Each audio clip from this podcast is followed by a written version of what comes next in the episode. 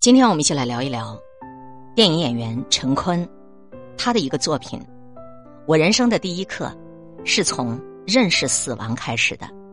听他介绍《西藏生死书》，《西藏生死书》我读了将近二十年，直到今天我都没有把它读完。尽管每一年我都会重新读，但是一本好书就如同人生，无论怎样反复阅读，只要生命还在。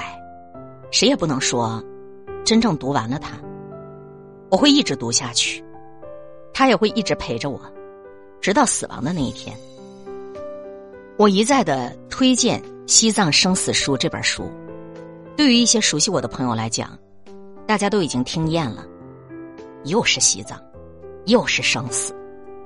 陈坤，你能不能聊点别的呀？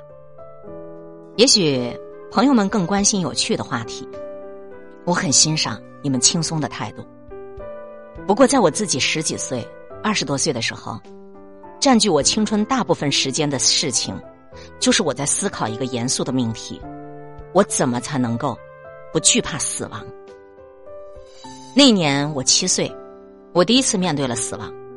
我的外公是因为直肠癌去世的，在外公最后的时刻，家里面弥漫着死亡的气息，大人们的焦虑。让人不敢大声说话，连平时爱吵闹的弟弟，也被这种气氛影响的非常安静。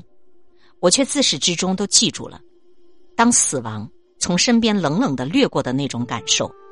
我清楚的记得，外公躺在火葬场的铁板上，当火化炉打开门的时候，熊熊的火苗从炉子当中猛然窜出来，伴随着家人惨烈的哭声。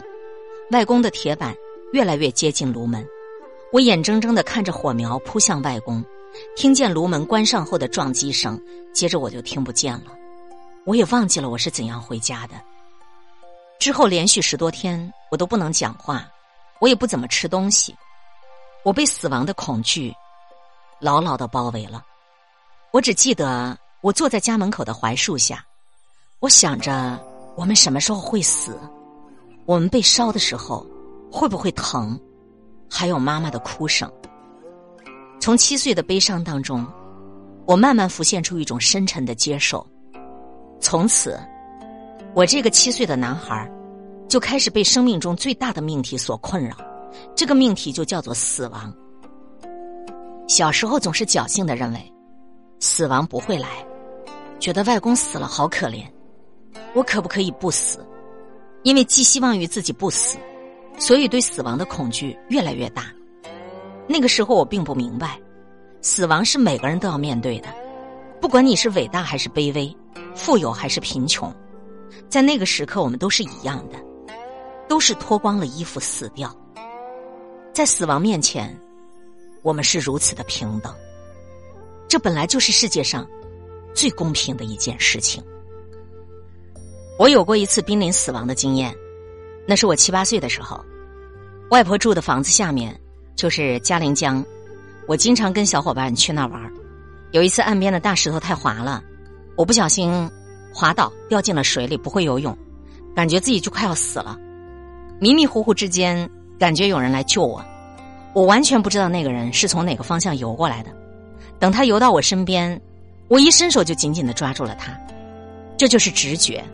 也是求生的本能，非常恐惧。之后很长时间都不能够碰水，也不能够看水。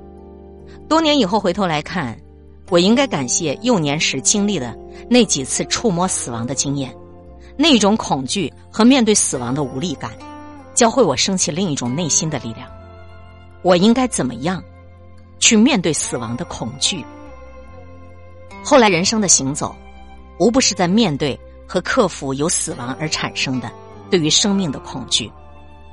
多年之后，我看了一本书《西藏生死书》，它里面讲到一个小故事：一个富人的儿子病逝了，他伤心欲绝，求佛陀让他儿子复活。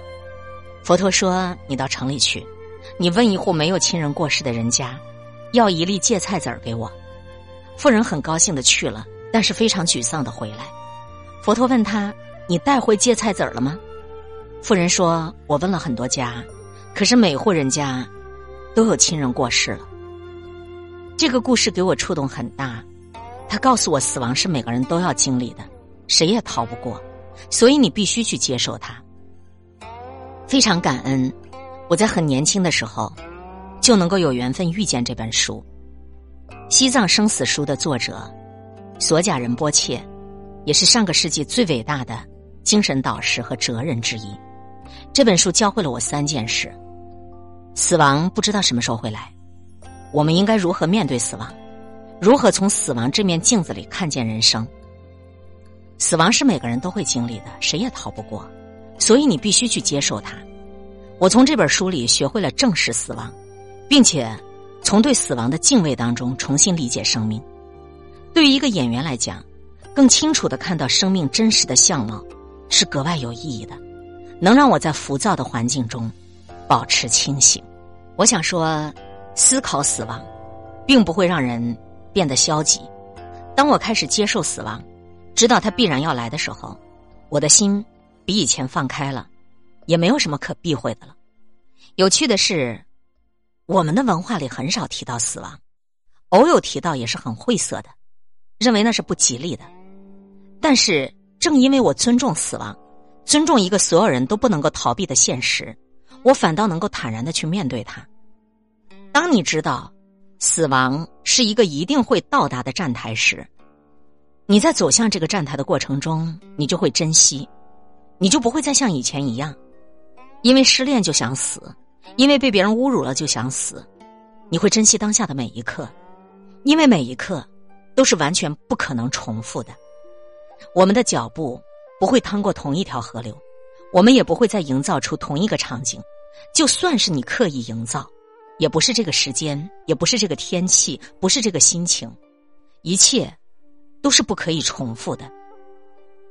所以，当我了解了死，我更加珍惜生。于是，我不再逃避，我坦然的向前走。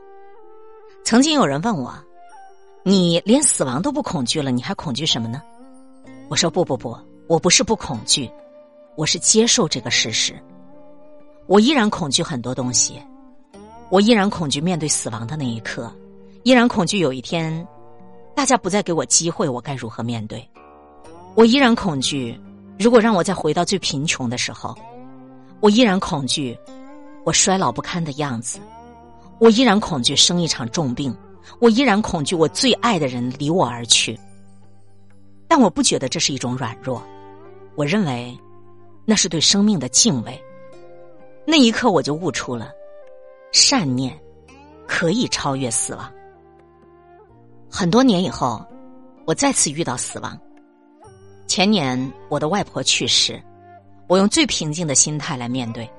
我请家里的人都不要哭泣，因为哭泣不能表达你对外婆的爱。你把心声深深的留在心里，更好的活着，才是表达我们爱的最好的方式。那一天，我凌晨赶回了重庆，守在外婆的灵柩旁边。为她读经，我告诉外婆，我觉得她没有死，他一直活在我心里。我常常说一句话：只要你记住了一个人，这个人就不会死。如果另一个人记住了我，也就是记住了所有我记住的人，所以灵魂不灭。那一刻，我又悟出了生命的另一层哲理：善念可以超越死亡，善心、爱心、关怀心。当你怀着一颗正面的心，把正面的能量传给他人，你就不会死，因为爱是生生不息的。很多人以为死亡是很老的时候才发生的，不是的，死亡随时会来。你真正面对他在面前的时候，你才知道，那一刻才是真的。尽管从原则上，我是一个佛教徒，但是。这不足以支撑我对死亡的不惧怕，因为有些时候都是一个理论。我们每一个人在面对死亡这样的重大课题的时候，绝对是因为恐惧而产生的兴趣。当然，有些人是逃避。《西藏生死书》这本书让我知道，死亡无法逃避，必须面对。而真正面对这一切，你就变得非常的鲜活。所以我开始学会珍惜我现在拥有的东西。我非常害怕。浪费时间。当有人问我，你怕死吗？我不怕，我觉得我不是逃避，也不是很勇敢，我只是说我在准备着死亡这个东西，它早晚会来。我的理解就是这样的。西藏生死书我读了将近二十年，直到今天我还没有读完。尽管每年我都会重读，但是一本好书就如同人生，无论你怎样反复阅读，只要生命还在，谁也不能说真正就读完了它。我会一直读下去。他也会一直陪着我，直到死亡的那一天。今天会遇见什么人，会发生什么事，都有各种意想不到的可能性。分享传播有力量的文字，亲近感受真善美的观点和态度。空中和你相互勉励，保持微笑、淡定、从容的好心态。祝福有缘分在这里遇见的你，身体好，心情好。我是海林，欢迎来听，一切刚刚好。本节目。由喜马拉雅独家播出，欢迎订阅个人微信公众号“海林”和一切刚刚好。